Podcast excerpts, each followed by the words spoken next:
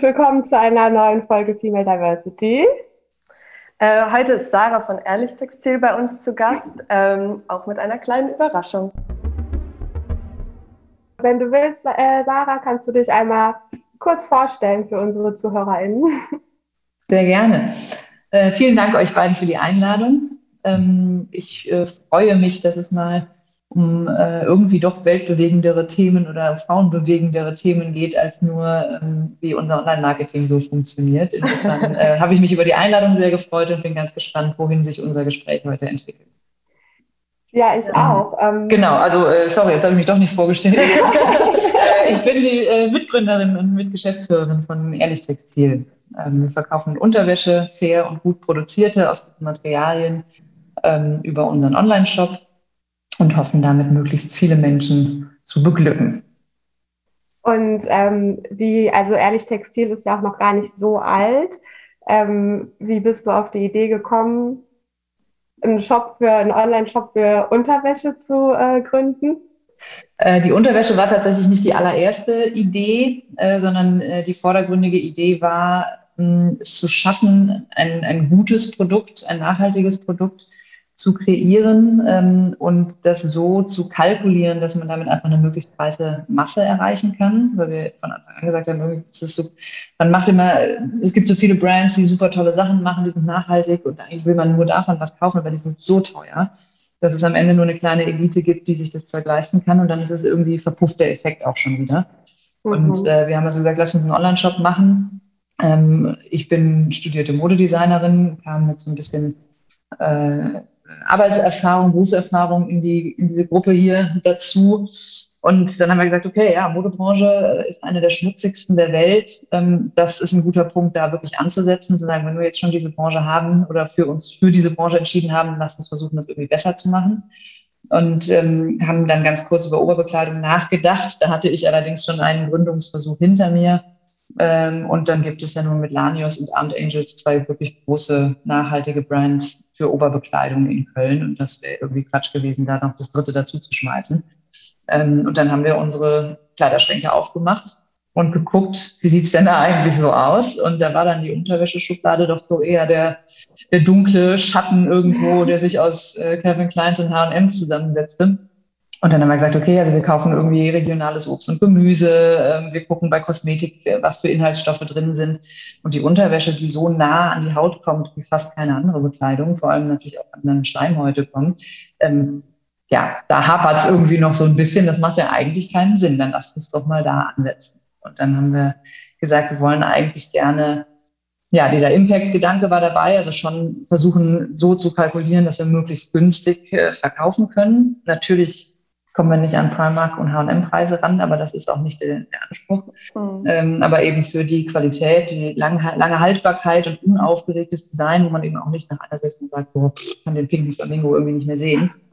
ähm, dass äh, das Ganze eben zu einem Preis, der irgendwie machbar bleibt. Ähm, und äh, dann eben über den eigenen Online-Shop, um zu sagen, okay, wir versuchen das Ganze über ein, eine wirklich starke Marke aufzubauen. Mhm. Deswegen der eigene Online-Shop auch, äh, um eben wirklich zu sagen, wir behalten erstmal in unseren Gründungsjahren die Hoheit über unsere Marke und lassen die nicht, bevor sie überhaupt zu irgendwas wachsen konnte, ähm, dann auf den großen Flächen äh, in Kaufhäusern schon wieder äh, ja, unter den Tisch fallen. Ja. Also bekommt man die auch quasi nur exklusiv bei euch im Online-Shop? Zu größten Teilen. Wir sind äh, relativ früh auch äh, beim Avocado Store gelistet uh, gewesen. Uh, uh. Ähm, das war dann für uns damals so ein bisschen, ähm, uns kannte natürlich noch keiner. Und gerade wenn, wenn man sich in der Mode- oder Textilbranche für Nachhaltigkeit interessiert, ist es halt, wir konnten uns keine Siegel leisten am Anfang, weder aus, aus Kosten noch aus äh, Menschenkapazitätsgründen. Und dann war das für uns so ein bisschen das, eben das Siegel. Die prüfen ja schon äh, relativ genau, was man da verkauft. Ähm, und dachten, okay, also wer sich interessiert, denn der wird den Avocado Store kennen. Ähm, und dann, wenn wir da gelistet sind, ist es vielleicht so ein bisschen ein Vertrauensbeweis. Das war, war ehrlich gesagt unser, unser erster Schritt und es läuft stabil und äh, macht Spaß zusammen. Insofern ähm, ähm, ja, machen wir das gerne weiter. Und äh, inzwischen haben wir eine Handvoll, ich würde jetzt mal sagen, 20 Leute ungefähr, ähm, kleine Concept Stores, Boutiquen, äh, die eben äh, unsere Unterwäsche noch als Extra-Service für ihre Kunden, Kundinnen ähm, verkaufen wollen. Ganz kleine Concept Stores genommen, die eben den Nachhaltigkeitsfokus alle haben und dann gesagt haben, das wäre schön. Ja, cool. Danke, dass du das einmal vorgestellt hast. Ähm, bevor wir äh, weiter über die Marke und ähm, dein Engagement dahinter und so weiter reden, äh, wäre es vielleicht auch mal ganz cool, wenn du einmal sagen würdest, wie es so dazu gekommen ist, ähm, also wie dein äh, Werdegang vor Ehrlich Textil war. Du hast ja gesagt, dass du äh, Mode äh, Modedesignerin. Modedesigner, genau. genau, studiert ähm, wie es dazu gekommen ist und wie dein Weg danach äh, dich zu Ehrlich Textil geführt hat. Ja, gerne. Ähm, ich habe einen Großvater gehabt, väterlicherseits, der war bildender Künstler und äh, für mich irgendwie ein, ein, eine super spannende Persönlichkeit. Ähm, das heißt, für mich war irgendwie schon relativ früh in der Schulzeit klar, dass ich gerne irgendwas mit Kunst machen möchte. Farben haben mich immer fasziniert. Ähm, und dann war dann Modedesign nach dem Abi irgendwie was, was ich ganz toll fand. Stoffe, Farben, äh, verkleiden habe ich immer gerne gemacht. Also irgendwie war das für mich so eine Traumwelt, äh, da könnte ich mich wohlfühlen. Und ähm, gab einen zweiten, einen zweiten Teil von mir, ähm, der sich sehr für Psychologie interessiert hat, das auch immer tut. Und äh, mein Abi war tatsächlich gut genug, dass ich Psychologie auch sofort hätte anfangen können. Und beim Modedesign musste ich mich aber bewerben. Da muss man eine Mappe machen mit Zeichnungen, mit mhm. Nähproben und keine Ahnung was alles. Super aufwendig und auch relativ streng äh, begutachtet. Und dann habe ich gesagt, okay, ich versuche das jetzt an einer Schule mit einer Mappe. Mhm. Wenn das klappt, dann mache ich das. Wenn das nicht klappt, mache ich Psychologie. Das war so mein, meine Entscheidungshilfe, die ich mir damals selber gegeben habe. Und dann hat es aber geklappt an der Fachhochschule Trier. Bin ich also angenommen Aha, worden für mhm. Modedesign und mhm. habe dann Modedesign studiert, habe 2009 dort mein Diplom gemacht, nachdem ich äh, fast ein Jahr in Italien war, noch in Florenz was oh. ich extrem genossen habe. Wunder, wunder, wunderschön, äh, würde ich jederzeit wieder machen. Ja. Naja, und dann bin ich aber, äh, wurde mir im Studium, oder war mir im Studium schon klar geworden, dass das zwar zum, für mich persönlich super schön ist, mich mit Farben und Stoffen auszutoben, dass es aber nichts ist, womit ich meinen beruflichen Alltag verbringen will. Also so mhm. das eigene Nähstübchen im Hinterzimmer und dann vorne den Laden, wo man seine eigenen Sachen verkauft, das war nicht mein, mein Berufsentwurf. Äh, sondern ich fand den Management-Teil dahinter irgendwie viel faszinierender und viel spannender das ganze Supply Chain, was da für kleine Rädchen äh, zusammenspielen müssen, damit am Ende überhaupt ein Teil im Laden hängt. Das war irgendwie das, was mich dann noch mehr fasziniert hat. Und dann bin ich ähm, Anfang 2010 äh, meinem damals schon Freund, inzwischen Ehemann, ähm, bin ich nach Berlin gefolgt, wo ich sowieso gerne hin wollte. Klar, jeder will nach Berlin in die große ja. Stadt. Äh, und er hatte dort eine, eine, Promotionsstelle angefangen kurz vorher und dann bin ich dann hinterher und habe ein Riesenglück gehabt, auch direkt zum 1. Januar oder zum 2. Januar dann einen Job gefunden äh, bei einem Startup damals, äh, die mhm. Unterwäsche auch, aber auch Ohrbekleidung online verkauft haben. Und so bin ich eigentlich zufällig in den E-Commerce gestolpert. Das hatte ich tatsächlich überhaupt nicht geplant und mir auch keine großen Gedanken vorher drum gemacht. Das war ein cooler Job. Ich habe extrem viel gelernt, Produktmanagement, Fotostudio mit aufgebaut für den Online-Shop. Ähm, also wirklich tolle Erfahrungen. Aber es war so dieses Startup-Life in Berlin, ähm, relativ bescheidenes Gehalt, abartige mhm. Arbeitszeiten, aber ein tolles Team und hat auch viel Spaß gemacht. Aber irgendwann war dann ja. irgendwie so der Punkt, so, hm, die, die Teile, ich war dann mit die Erste, die die neuen Sachen ausgepackt hat, weil ich sie halt fotografiert habe oder mein Team sie mhm. fotografiert hat. Ähm, und teilweise kam einem da so ein richtiger Plastik Mief aus der Verpackung entgegen, wenn man dann da die T-Shirts ausgepackt hat und man dachte, boah, nee, oh. ganz ehrlich, also ich bin doch irgendwie sehr umweltbewusst erzogen und aufgewachsen worden äh, oder aufgewachsen und erzogen worden und das, das, das passte irgendwie so nicht wirklich zusammen. Dann habe ich dann auch noch gemerkt, dass äh, es für mich selber körperlich auch einfach extrem anstrengend wurde. Mhm. Dann ist in meinem ersten Jahr dort auch noch meine Mutter sehr kurzfristig gestorben ähm, und es war alles irgendwie zu viel und zu viel Schlechtes. Mhm. Und dann habe ich gesagt, okay, nee, jetzt einmal kurz innehalten. Entweder fängst du jetzt an, Psychologie zu studieren, lässt diesen ganzen Modeschnickes einfach hinter dir. Oder, und das war dann das, wofür ich mich nachher auch entschieden habe, ähm, du versuchst halt mit der Entscheidung, die du mal getroffen hast, ähm, zu arbeiten und das Beste daraus zu machen. Und dann habe ich ähm, zwar nebenbei dann noch bei einem, einem, kleineren Laden in Berlin weitergearbeitet, um irgendwie die Miete zu finanzieren, habe aber mit meiner besten Freundin und einer anderen Freundin zusammen zwischen Helsinki und Berlin äh, meine erste Gründung hinter mich gebracht. Äh, damals haben wir Oberbekleidung gemacht. Meine beste Freundin hat mit mir zusammen Modedesign studiert.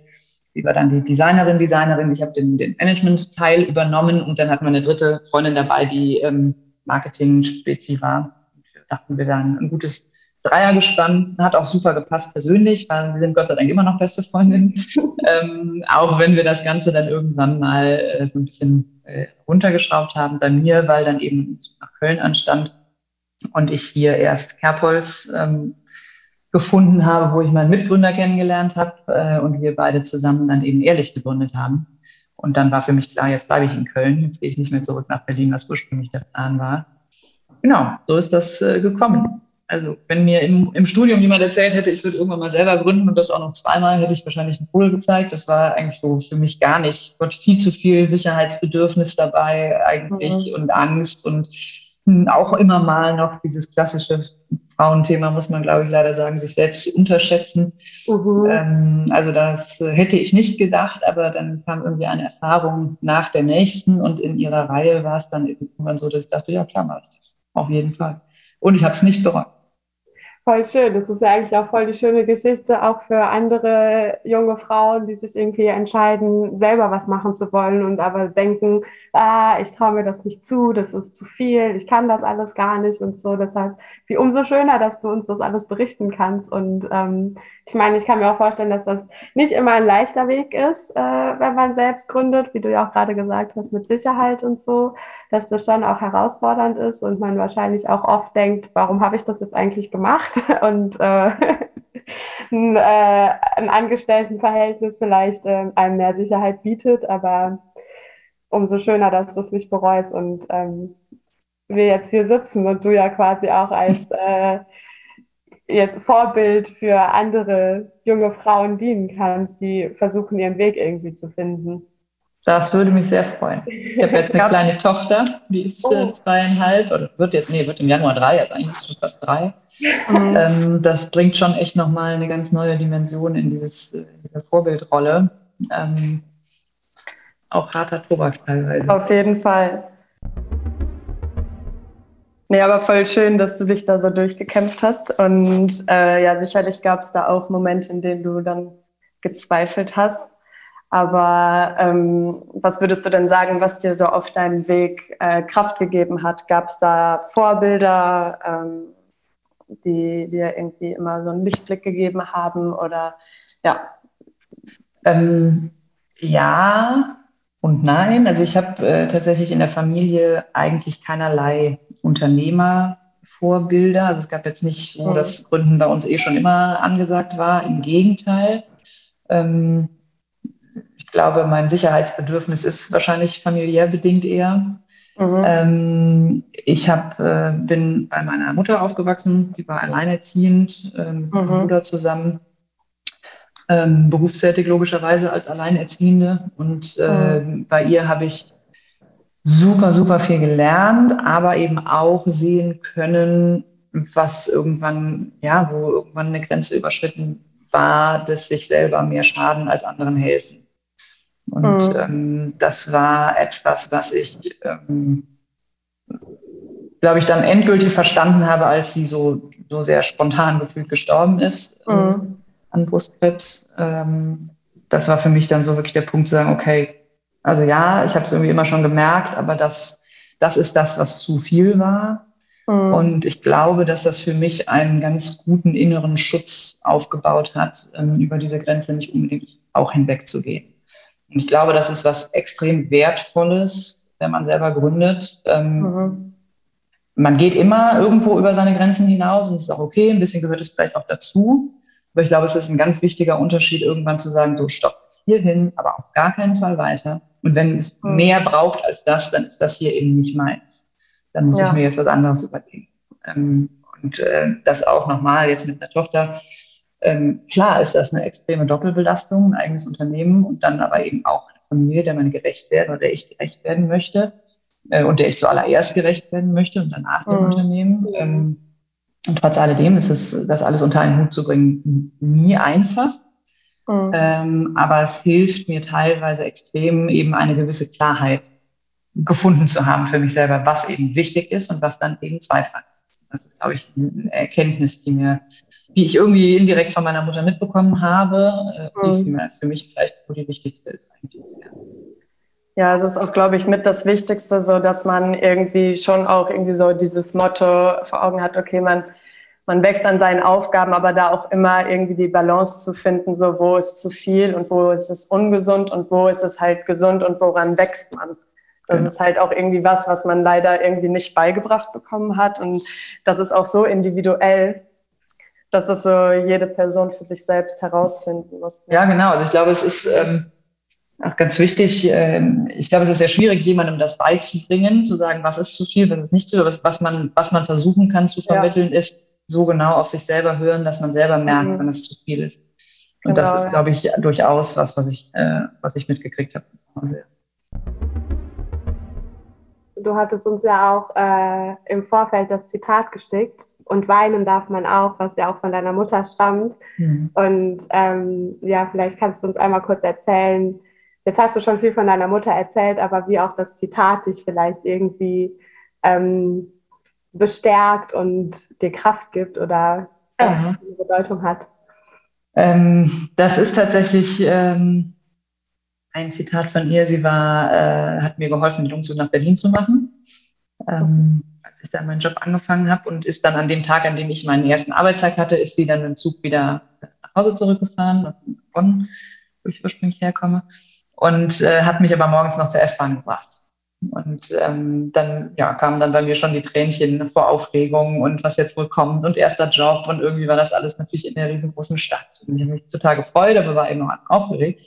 Und dann habe ich äh, ein paar Tränchen verdrückt am Bahnsteig und äh, habe sie dann weggewischt. So ein bisschen so, oh Mann, ich weiß nicht mehr genau, was ich gesagt habe. Ähm, auf jeden Fall hat sie mich feste gedrückt und meinte, völlig okay, kann jeder sehen, dass du weinst. Weinen ist ganz menschlich. Und dann ist sie zurück in meine Wohnung gefahren, hat sich dort irgendwie ein Köfferchen gepackt und ist dann gefahren, hat mir aber, äh, ich hatte so ein altes Poster, was ich wegschmeißen wollte, schon am Papiermüll stehen, da hat sie sich dann so eine Ecke abgerissen und hat mir ein kleines Zettelchen hinterlassen und da steht eben drauf, ähm, du machst das alles ganz toll, mein Kind, und weinen darf man auch. Das ist eigentlich schon alles, was da drauf steht. Aber das habe ich dann abends nach einem tollen ersten Arbeitstag äh, gefunden und dann brachen natürlich erstmal nochmal alle Dämme. Ja. Aber ähm, ja, ist einfach eigentlich ein ganz einfacher kleiner Zettel, aber ich glaube auch, ich habe ja inzwischen auch viele Leute kennengelernt, auch einige Gründer und Gründerinnen kennengelernt. Und ich glaube, so selbstverständlich von zu Hause mitzukriegen, man darf weinen. Es ist nicht schlimm, wenn man nicht alles kann, ist es tatsächlich gar nicht. Also ich fand es tatsächlich manchmal erschreckend, äh, wie viele Freunde oder Freundinnen aus meiner Generation von ihren Eltern das tatsächlich nicht mitgekriegt haben, sondern eher das, du musst das aber können und du musst das aber schaffen. Jeder kann das, dann kannst du das auch. Mhm. Das ist irgendwie, also war mir ganz lange gar nicht bewusst, was da für eine Stärke drin liegt, dass man eben Schwäche zeigen darf. Das, äh, das war schon, ist schon toll. Und deswegen ist dieses Zitat für mich tatsächlich immer mal wieder wichtig im Berufskontext, ähm, mhm.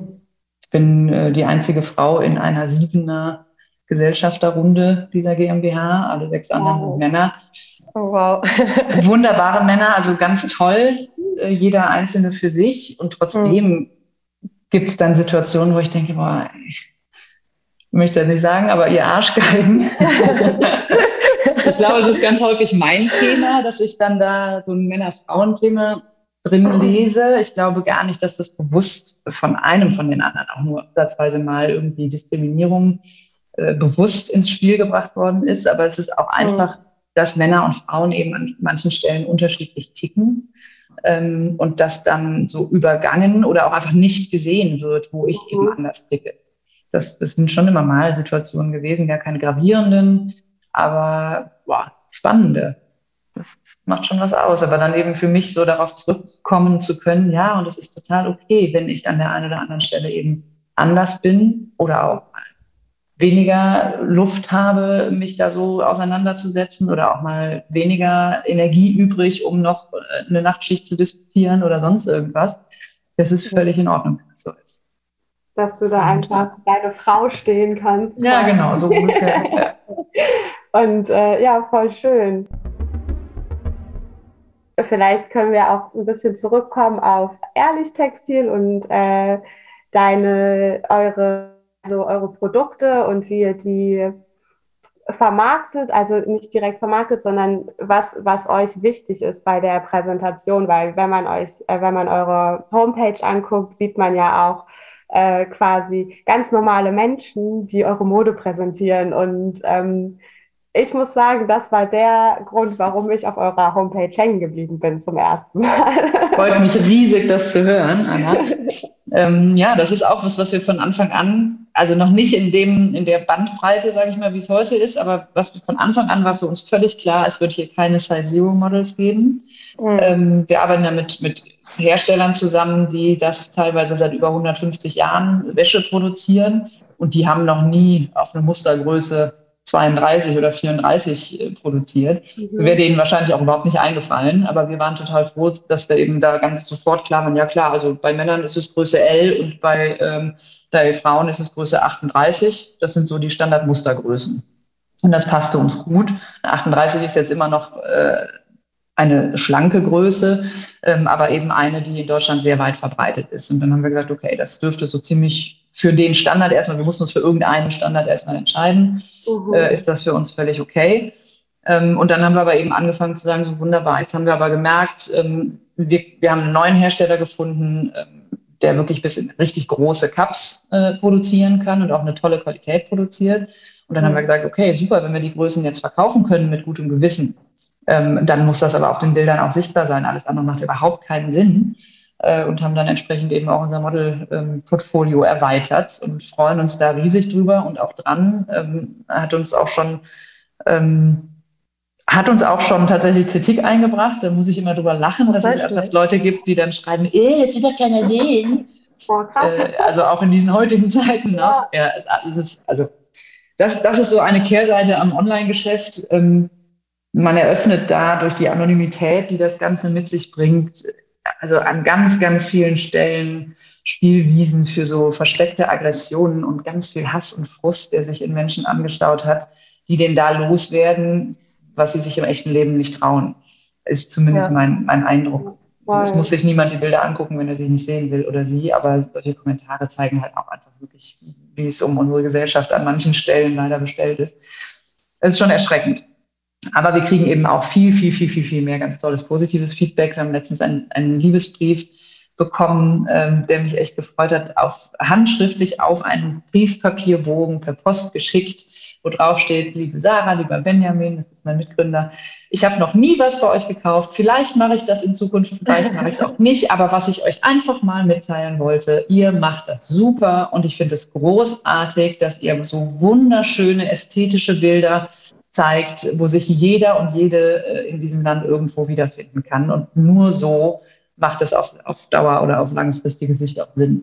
Und das fand ich total schön, weil das eben was ist, was uns wirklich von Tag eins an schon begleitet. Und wir am Anfang, also wir mussten teilweise wirklich diskutieren, äh, nicht mit den Gesellschaftern, aber mit, mit ja, sagen wir mal, der, der Firma nahestehenden Leuten, die uns beraten haben an der einen oder anderen Stelle, mussten wir wirklich diskutieren, äh, ob wir nicht glauben, dass das geschäftsschädigend ist, was wir da tun. Und ähm, da, da, ja, inzwischen freue ich mich riesig, dass wir uns da immer durchgesetzt haben und es zeigt ja auch, dass es genau der richtige Weg war. Toll, ähm, toll. Das ist schon toll.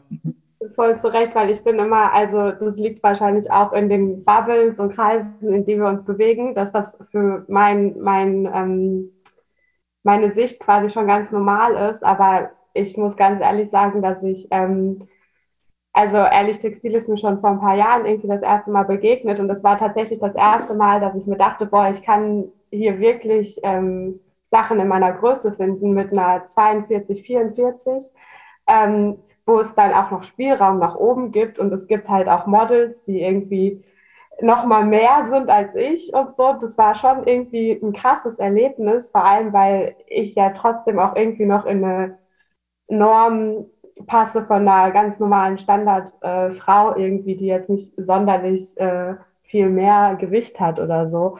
Und ähm, dann denke ich mir immer, das muss ja auch für Menschen, für die das halt noch schwieriger ist, Produkte zu finden, halt auch so schön zu sein, zu wissen, da gibt es halt auch qualitativ hochwertige Pro Produkte, die schön sind, die fein gearbeitet sind, die ich mir leisten kann und die ich anziehen kann und nicht aussehe als hätte ich mich bei meiner Oma am Kleiderschrank bedient, um das jetzt mal so ganz platt zu sagen. mhm.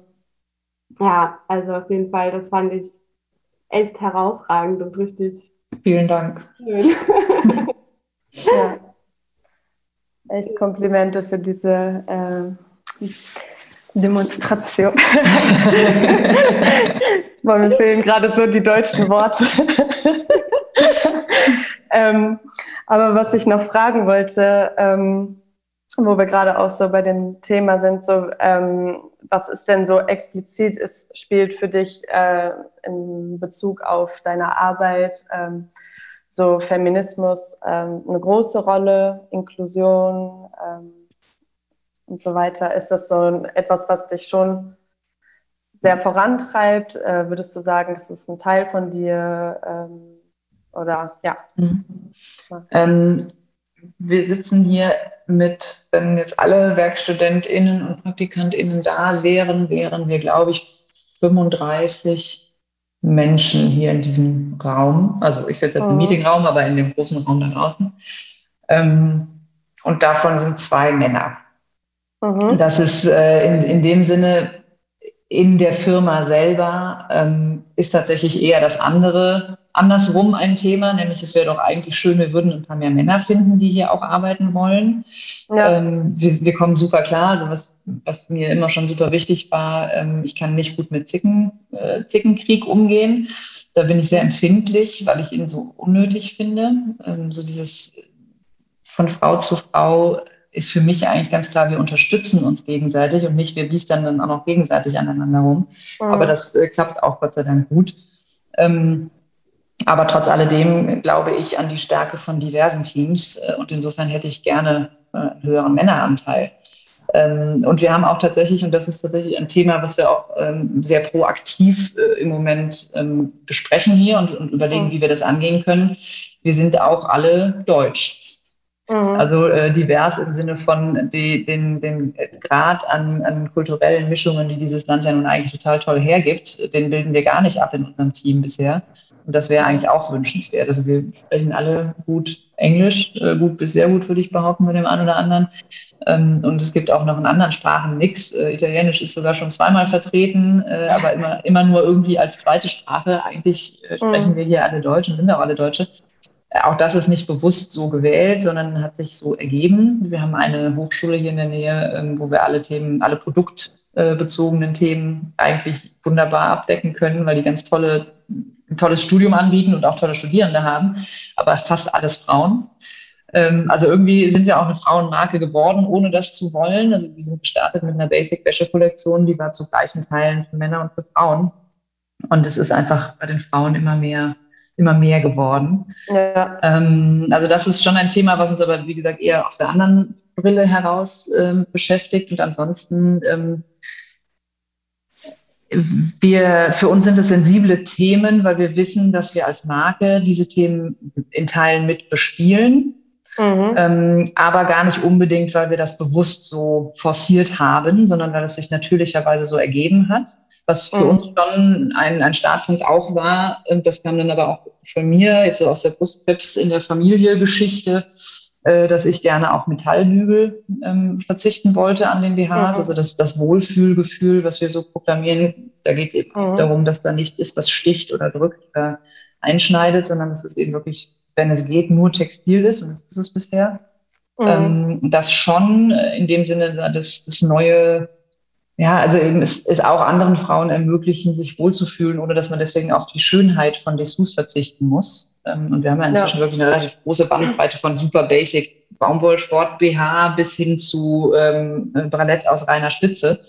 Ähm, mhm. Und all, all, alles soll bequem sitzen und soll sich gut anfühlen. Ähm, aber an sich ähm, gilt das nicht nur für die Frauen, die das anziehen, sondern wir wollen genauso, dass sich die Männer, die sich die Boxershorts kaufen, da drin wohlfühlen, dass da nichts, nichts kneift oder einschnürt oder, oder drückt oder sowas. Also ich kann gar nicht so, kann gar nicht klar beantworten, ja, äh, das war mir von Anfang an wichtig, deswegen habe ich mhm. äh, Frauenunterwäsche ähm, in, die, in die Runde geschmissen, so ungefähr. Und das sind wahrscheinlich Themen, die mich selber beschäftigt haben und die sich deswegen auch in der Marke irgendwo niedergeschlagen haben aber ohne dass ich das bewusst da reingemalt habe. Ja, aber es ist ja an und für sich schon. Oh, sorry. Sag. ähm, Nee, ich finde es auf jeden Fall spannend, dass sich das halt so natürlich schon so entwickelt hat ähm, und äh, finde halt gerade, was du gesagt hast, dass ähm, es dir besonders wichtig ist, dass, äh, dass die Materialien gut auf der Haut sitzen, ähm, dass man auch irgendwie so eine, ähm, ähm, wie sagt man jetzt noch, Awareness äh, dafür hat, so Bewusstsein. was man Bewusstsein äh, für sich, äh, also was man trägt ähm, dadurch, dass man sich damit auseinandersetzt, ähm, verbindet man sich ja auch nochmal selber ganz anders mit dem Körper. Mhm. Und äh, auch gerade wenn es dir darum geht, äh, sich im Körper wohlzufühlen, ähm, ist das ja auch irgendwie so voll das Empowerment so für, hey, du hast diesen einen Körper, tu ihm was Gutes mhm. und ähm, egal, ähm, so wie er aussieht, so ähm, hat er es verdient, in, äh, in toller Unterwäsche zu mhm. sein, mhm. so quasi. Ne? Hat, also ist ja so oder so, ob man es jetzt äh, explizit feministisch nennt oder nicht, hat das auf jeden Fall äh, einen total empowernden Charakter und mhm. äh, ja, finde ich auf jeden Fall richtig toll. Wenn man nicht nach Hause kommt und denkt, oh, ich muss als erstes meinen BH ausziehen, weil der ja. schön aus ist, aber super unbequem. Äh, ja, das stimmt, das tue ich Körper, tatsächlich nicht, ja. Ja. ja. Mhm. Und das ist ja auch nochmal was anderes, irgendwie so, okay, jetzt habe ich irgendwie so einen mega Push-Up-BH an, weil es irgendwie toll aussieht, weil ich meinen Körper in Szene setzen muss, mhm. anstatt halt so, okay, mein Körper ist, wie er ist und jetzt verpacke ich ihn auch noch schön irgendwie, aber mit nicht allzu viel. Das ist auf jeden Fall. Äh, ja, also wir haben äh, tatsächlich mal eine Anfrage bekommen von einem Schönheitschirurgen oder von einer Schönheitschirurgie-Praxis, die also ja. ganz explizit geschrieben haben, nein, also wir machen natürlich auch ähm, äh, Brustaufbau, wenn jetzt wegen Krankheiten Brust entfernt werden musste. Mhm. Aber äh, wir verstehen uns eigentlich als Schönheitspraxis ähm, und ähm, machen eben Brustaufbau und Abbau. Mhm. Und äh, nach einer solchen Brust-OP ähm, brauchen unsere PatientInnen eben äh, möglichst bequeme BHs, die aber schon so ein bisschen halten. Also die ja. brauchen schon auch eine Funktion. Ob wir nicht mit ihnen zusammen was machen wollen. Und dann haben wir wirklich hitzig hier hin und her diskutiert, ähm, weil meine erste Reaktion war, boah, weiß ich nicht, Schönheitschirurgie, also will jetzt das junge Mädchen von 16 Jahren will unbedingt größere Brüste zu Weihnachten haben, weil sie halt auf all den Bildern und Videos da draußen Frauen in ganz dünn mit ganz großen Brüsten sieht und glaubt, das muss so aussehen. Und eigentlich möchte ich sowas nicht unterstützen. Auf der anderen Seite ähm, auch ein valider Punkt ist, ja, aber wenn sich das junge Mädchen nun mal einfach schöner oder wohler oder richtiger fühlt, wenn sie größere Brüste hat, warum willst du ihr das verweigern?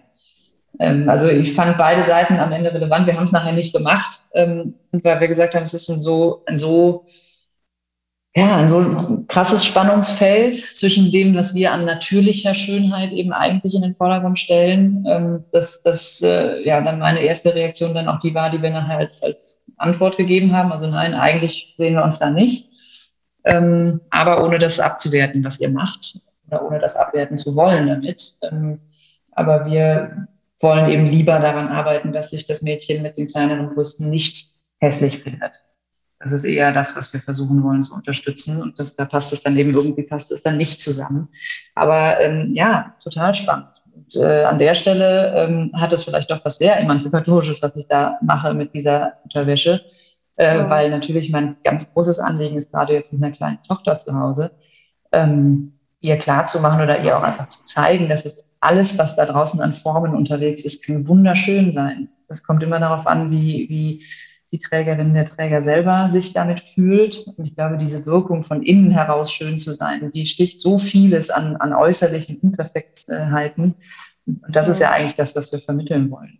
Also fühl dich in, also wie du gerade gesagt hast, ja, fühl dich in dem, fühl dich in deinem Körper wohl, so wie er ist. Und das schafft man auch, wenn man sich selber und seinem Körper was Gutes tut, sei das jetzt durch tolle Massagen, sei das durch eine schöne Körperlotion oder eben durch schöne Unterwäsche das ist mit Sicherheit der erste Schritt, äh, mit seinem Körper ein bisschen wieder eins zu werden, wenn man sich da entzweit. Ja. Toll. ja. Ich denke auch, dass es. Oh, so. Sag Anne. Was du sagen wolltest. nee, ich finde auch gerade, dass, äh, also ich finde es voll schön, dass du das ansprichst mit der ähm, Schönheitsindustrie, und ähm, finde es auch also mehr als valide, dass man darüber nachdenkt, okay, ja, eigentlich möchte man dahin kommen, dass halt, egal wie man sich wohlfühlt, ob jetzt mit natürlicher Brust oder mit ähm, Implantaten oder, oder, oder, dass das alles valide ist. Ähm, aber gerade sind wir halt noch gar nicht da und da ist ja auch gerade so, ein, ähm, so eine Marke wie Ehrlich Textil, die halt einfach nochmal ein ganz anderes Gegengewicht zu allem, was eh schon da ist, Calcedonia, was weiß ich nicht was, einfach nochmal schafft, weil es ist ja alles immer als ein Prozess zu verstehen und da ist halt dann auch gerade äh, ganz klar zu sagen, nee, da sind wir gerade nicht und da sehen wir auch nicht unsere Aufgabe, ohne es runterzumachen, dass es das andere auch gibt. Ähm, ihr mit eurem Produkt bildet halt einfach noch, also gerade erstmal eine große, ähm, ähm, wie sagt man, also eine Vielfalt ab. Mhm. Also es ist gerade erst so ein erster Schritt in Richtung, okay, wir öffnen das Ganze mal. Ähm, da muss man ja auch nicht immer gleich 50.000 Schritte vorausdenken. So. Und das finde ich halt voll, äh, voll gut. Das ist halt immer dieses Thema der Balance. Ne? voll. Definitiv, ja. Ähm, Hast du denn noch, Sarah, irgendwelche Sachen, die wir gerade gar nicht so besprochen haben, die dir noch irgendwie auf dem Herzen liegen? Vielleicht auch, was du jungen Frauen oder Gründerinnen oder Menschen mitgeben möchtest, die versuchen, ihren äh, Weg zu bestreiten? Also wie gesagt, dass die, die eigenen Grenzen kennenlernen und, ähm, und, und wirklich wahrnehmen lernen, was, welche Grenzüberschreitungen sind okay, weil sie irgendwie gerade dazugehören und welche sind nicht mehr okay damit meine ich wirklich das, das Übergehen, das eigene Übergehen von, von eigenen Grenzen. Das ist wichtig. Also mir hat das extrem geholfen. Ähm, was anderes, was ich gelernt habe zwischendurch oder auf dem, auf dem Weg, ähm, und das ist auch ein bisschen das Thema Schwäche zulassen. Ähm, ich muss auch nicht alles selber am besten können kann gar nicht alles, was man hier können muss, selber am besten können. Und es gibt immer Menschen, die an der einen oder anderen Stelle einfach besseren Input haben mhm. oder überhaupt mal noch, noch ein zweites Paar Augen, was irgendwo drauf guckt. Ähm, das ist auch was, was ich gelernt habe. Äh, je früher man anfängt, sich darauf zu besinnen, dass man selber wirklich am besten kann und wo man die eigenen Stärken, auch beruflichen Stärken sieht, desto einfacher fällt es einem, Themen abzugeben, auch Verantwortungen abzugeben äh, klar, wer Geschäftsführer ist, der steht dann halt gerade für, was auch immer passiert, aber ähm, sich Hilfe holen, sich ein Team dazu mhm. holen, was eben unterstützt und was an manchen Stellen Dinge auch einfach besser kann als man selber. Das ist eine extrem wichtige Erkenntnis, die ich gewonnen habe. Und ähm, es macht extrem Spaß äh, zu gucken. Wir haben super viele junge, junge äh, Absolventen und Absolventinnen hier, die wirklich von der Uni ihren ersten Job äh, bei uns machen. Und es ist so super spannend zu sehen, was die für für krasse Schritte machen in ein, zwei, drei Jahren. Und ja, es fängt jetzt auch an, dass die ersten gehen, weil sie sagen, naja, erster Job nach der Uni und ich gehe mit zwei weinenden Augen. Eigentlich würde ich am liebsten mein Leben lang hier bleiben, aber ich muss jetzt auch mal noch woanders hin und das ist auch völlig in Ordnung und auch genau richtig so. Ähm, aber es ist so, ja, vielleicht ist sogar fast ein bisschen mütterlicher Stolz dabei, ähm, wenn man dann sieht, wer da geht äh, im Vergleich zu wer, wer drei Jahre vorher gekommen ist. Das ist schon spannend. Und das macht total viel Spaß und ist auch extrem ähm, es ist befruchtend untereinander, aber es ist auch für mich selber extrem bereichernd, ähm, eben nicht alles selber machen zu müssen, sondern sagen zu können, hey, das ist dein Thema und ich habe das vollste Vertrauen in dich, dass du das auch bestmöglich löst. Und dann ist das auch so. Und ähm, zusammen macht es eh viel mehr Spaß, wenn dann Dinge klappen nachher. Und geteiltes Leid ist halbes Leid. Wenn nachher Dinge klappen, dann hängt man auch nicht alleine da und muss leiden. Das ist auch okay. Macht auch zu zweit mehr Spaß, damit mehreren Leuten. Das stimmt. Ja, das ist ein Hoch auf die Teamarbeit. Absolut, absolut. das ist eigentlich echt auch ein schöner Wrap-up, so dass man nicht äh, sich alleine durchboxen muss und äh, nicht die Ellbogen ausfahren muss, sondern dass wir es irgendwie vielleicht einfach auch besser schaffen, wenn wir zusammenarbeiten und ähm, wissen, wo Hand in Hand nach vorne schreiten. Genau, ganz ja. genau. Alles gut. Ja, dann lieben Dank, dass du äh, Zeit für uns hattest. Wir haben uns sehr gefreut, dass du ähm, bei uns zu Gast warst. Ähm, Danke euch für die Einladung. Ich habe mich auch gefreut. Genau, und wir hatten noch gesagt, dass es eine kleine Überraschung am Ende gibt. Und zwar ähm, haben wir jetzt bis März 2022 einen äh, 15% äh, Rabatt mit äh, dem Code Female Diversity bei Ehrlich Textil. Genau. Wir schreiben euch das ja auch nochmal in die Show Notes und bei Instagram. Und äh, dann gibt es nicht nur was auf die Ohren, sondern auch was Schönes zum Shoppen vielleicht jetzt. So. Auf die Haut. genau. Sehr schön. Ja, ja, dann euch danke für das schöne Gespräch. Ja, danke dir. Und ich wünsche euch viele weitere schöne Gespräche. Ja, danke schön. danke, danke.